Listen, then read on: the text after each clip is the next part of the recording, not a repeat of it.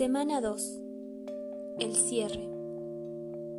Ahora es el momento de trabajar especialmente en la actualización del amor de tu vida.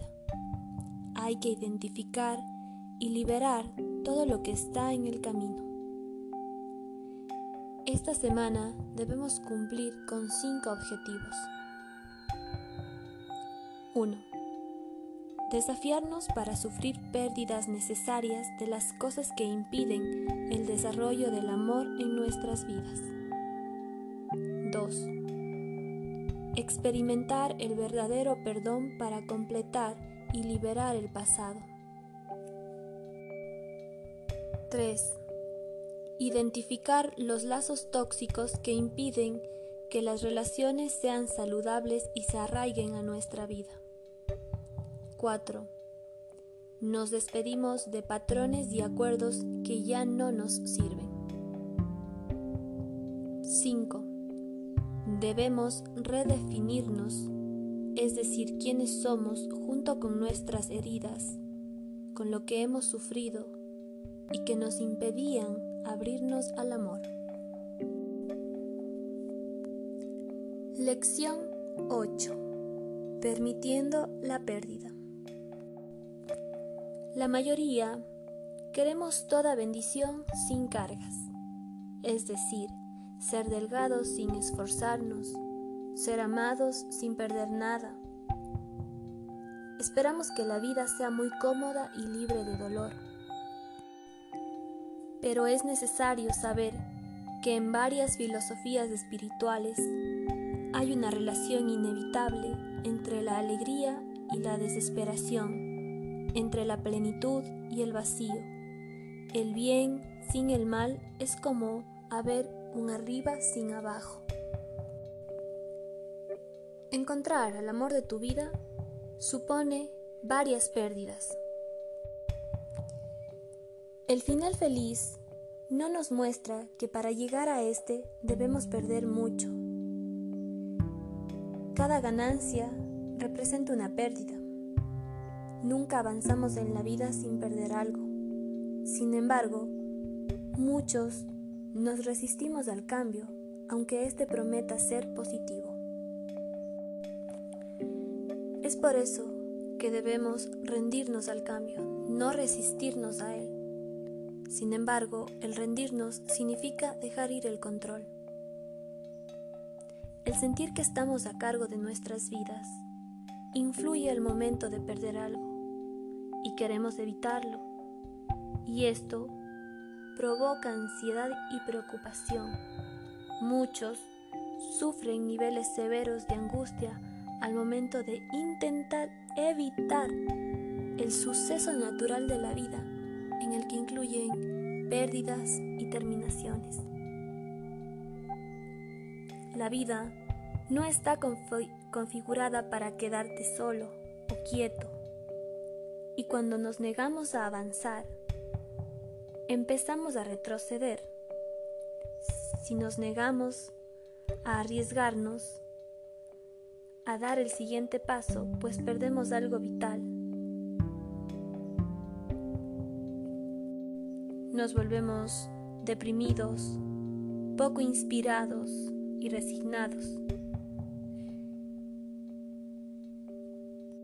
Y estos no son los mejores estados para atraer al amor.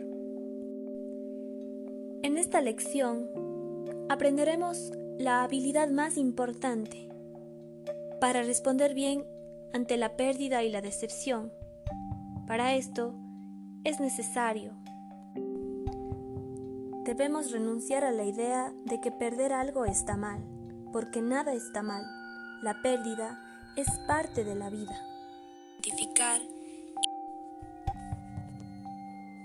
Nuestra vida siempre está en movimiento. Por lo tanto, continuamente se nos pedirá que abandonemos algo que tenemos ahora, por lo que estamos creando. Para quienes hemos sufrido pérdidas traumáticas, sobre todo en la infancia, hay sentimientos asociados como el dolor, el miedo, y la frustración. Pero es importante saber y sentir, pero no dejar que nos adormezcan, no dejar que actúen de manera hiriente y destructiva. Cuando decides mejorar tu vida, lo primero que experimentas es la pérdida. Cuando buscamos el camino para convertirnos en más sabios y más amorosos con nosotros mismos, sentimos que todo empeora. Cuando pensábamos que todo iba a mejorar, pues esto se debe a que lo viejo debe morir primero para que lo nuevo pueda nacer. El primer acto de la creación es siempre la destrucción. Debemos aprender a avanzar incluso cuando tenemos miedo, abrazando las pérdidas que hemos estado tratando de evitar. De esta manera, transformaremos nuestras decepciones, derrotas y tristes historias en algo valioso en la profundización del alma. Esto nos ayuda a desarrollar la capacidad de dar y de recibir amor. Pues pensemos que la pérdida es algo como el llanto que puede durar toda la noche, pero la alegría llega por la mañana.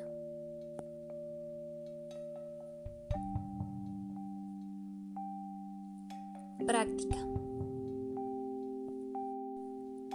En el diario debes escribir tres o más pérdidas que has sufrido y de las que pensabas que no ibas a sobrevivir y la ganancia que obtuviste de aquella pérdida. Después, responde a la siguiente pregunta. ¿Qué pérdidas necesarias o posibles decepciones he estado tratando de evitar?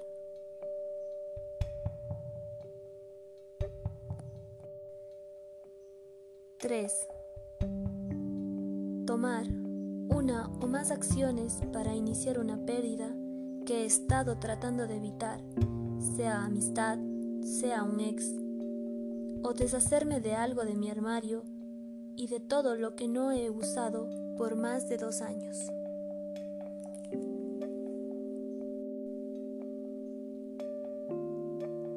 Esta ha sido la práctica de la lección 8. Ten un hermoso día.